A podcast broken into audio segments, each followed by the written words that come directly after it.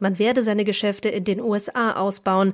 Eine neue Modulfabrik ist im US-Bundesstaat Colorado geplant. Meyer Burger will hier vom Inflation Reduction Act profitieren. Das Europageschäft des Solarherstellers lief zuletzt schlecht. Meyer Burger macht günstige Solarmodule aus China dafür verantwortlich. Diese würden den europäischen Markt regelrecht überschwemmen, beklagen auch andere Unternehmen. Meyer Burger hatte sich entsprechend Hilfe der Bundesregierung erhofft. Wir haben in den letzten Wochen mehrere Gespräche geführt mit dem Unternehmen. Das war ein intensiver und vertrauensvoller Austausch. Ließ ein Sprecher des Wirtschaftsministeriums heute in Berlin wissen.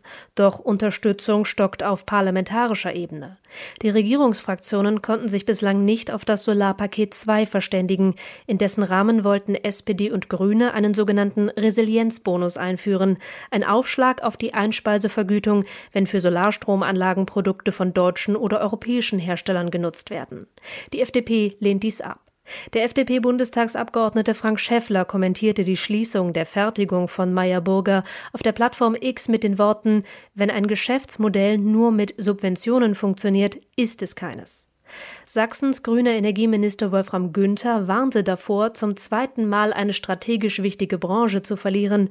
CDU-Ministerpräsident Michael Kretschmer forderte die Bundesregierung auf, sich jetzt auf den rettenden Resilienzbonus zu einigen.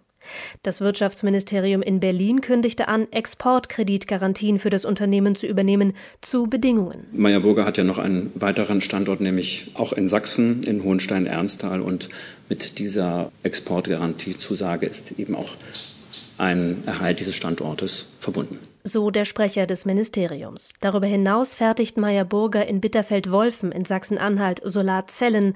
Eine Erweiterung dieses Werkes war im letzten Jahr auf Eis gelegt worden, auch zugunsten von Investitionen in den USA.